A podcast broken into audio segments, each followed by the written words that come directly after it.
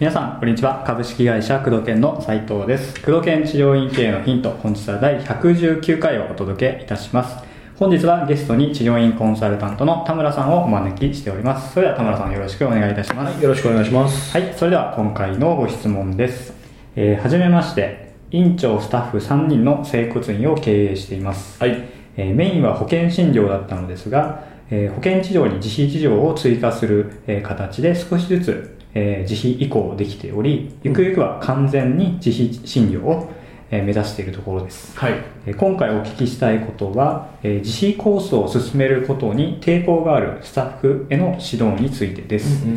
え3人とも同じ時期に採用したのですが自費メニューの予約率や個人売上にかなり差が出てしまっていますスタッフ一人一人が保険診療の患者さんに対して抵抗なく自費メニューを進められるようにするにはどのような指導をしたらよいでしょうかご回答よろしくお願いいたしますと。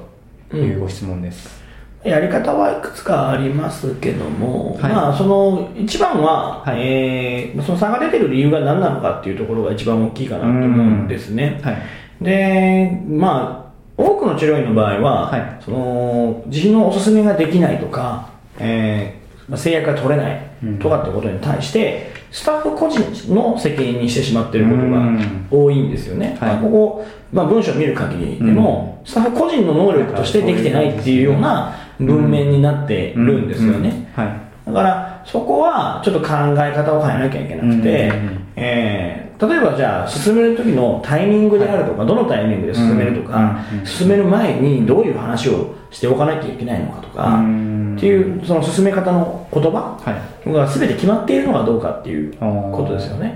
やっぱりその能力には個人差がありますので、できるだけ差がないように同じ結果を出させてあげようと思った時には、セリフを用意してあげるってことが非常に大事だと思うんですよね。うん。セリフの用意してあげることと、そのシチュエーション、場を作ってあげるっていうことも非常に大事だと思うんですよね。うんうん。でそれができてるかどうかっていうのはまず一つですね。うんうん。進めるタイミングとはい。言葉と、うん。っていうものがちゃんと決まってますかっていうことですね。最近のリサーチだと、あの、問診入る前に、はい。もうもちろん予診票書いてもらって、うんうんうん。問診問診入る前の段階で、説明しておかなきゃいけない項目っていうのがある程度分かってきてて、ここでここの項目をしとくだけで、その後自費に行くか行かないかっていうのがほぼ決まるっていうのが分かってきてるんですへよ。ー。だからその問診行く前にはい。何を話してるかっていう、じゃあ話すことが決まってますかっていうんうんうんうことですね。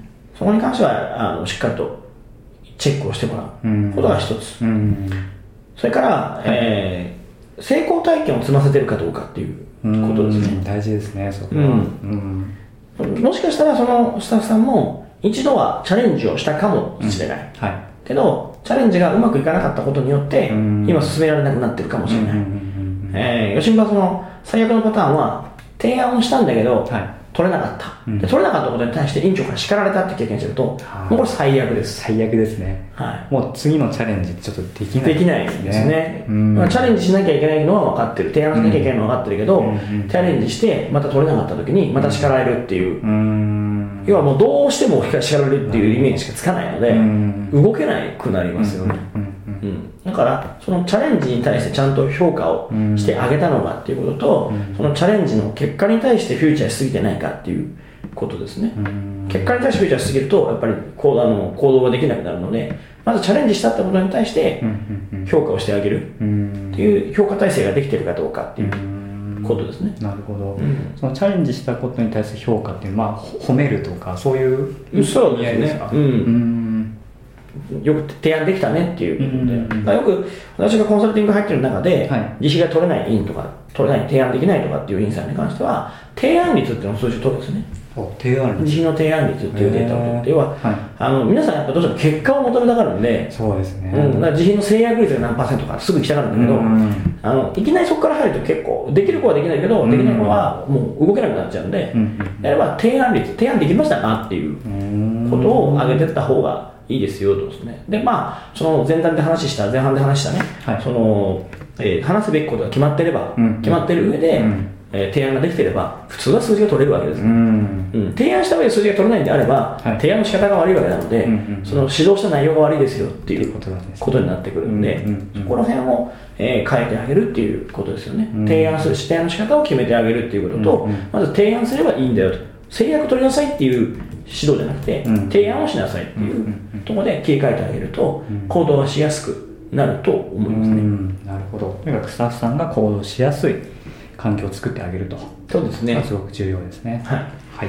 ということで工藤研治療院系のヒントをお届けしてまいりました。田村さんありがとうございました。ありがとうございました